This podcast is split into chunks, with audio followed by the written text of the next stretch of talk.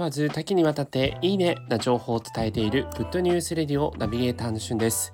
今日あなたにご紹介するのは NHK で放送中の不滅のあなたへというアニメについてご紹介いたします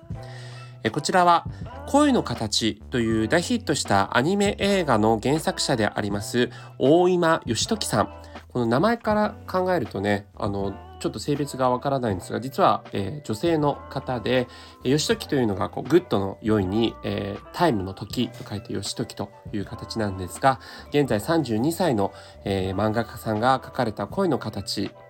そして、え、今回「不滅のあなたへ」という現在、え、少年マガジンで連載中の漫画が NHK でアニメ化されました。つい先日第1回目の放送がされたんですが、こちらですね、各 VOD、あの、アニメ配信のいろんなこうサイトにも載っておりまして、え、例えば、まあ、Amazon プライムでも第1回目が見れるような状況になっています。でこちら、どんなストーリーかというと、ちょっとそちらの、えー、不滅のあなたへの公式サイトにありましたイントロデュダクションですね。イントロ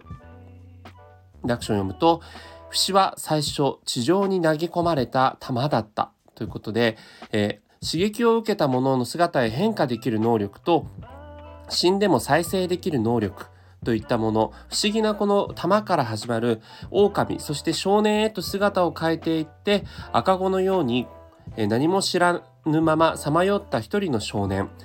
そんな少年が成長していくストーリーとなっています。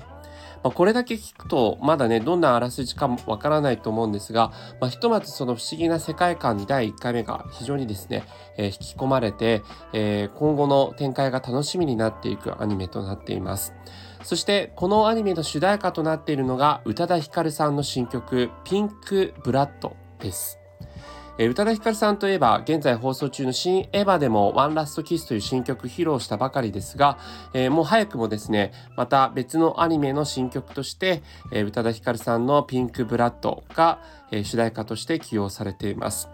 えー、このピンクブラッドもですね、非常にですね、これまでの、えー、宇多田ヒカルさんの曲にはないような不思議な世界観の曲となっていますので、このアニメを、えー、盛り上げてくれるという意味で、まあもうそのティザー映像自身がですね、現在 YouTube でも非常にトレンドになっているので、ご覧になられた方もいらっしゃると思いますが、えー、こちらのアニメ主題歌と合わせて、不滅のあなたへぜひ気になった方はご覧いただきたいというふうに思います。今回は NHK で始まった不滅のあなたへについてご紹介いたしました。それではまたお会いしましょう。Have a nice day!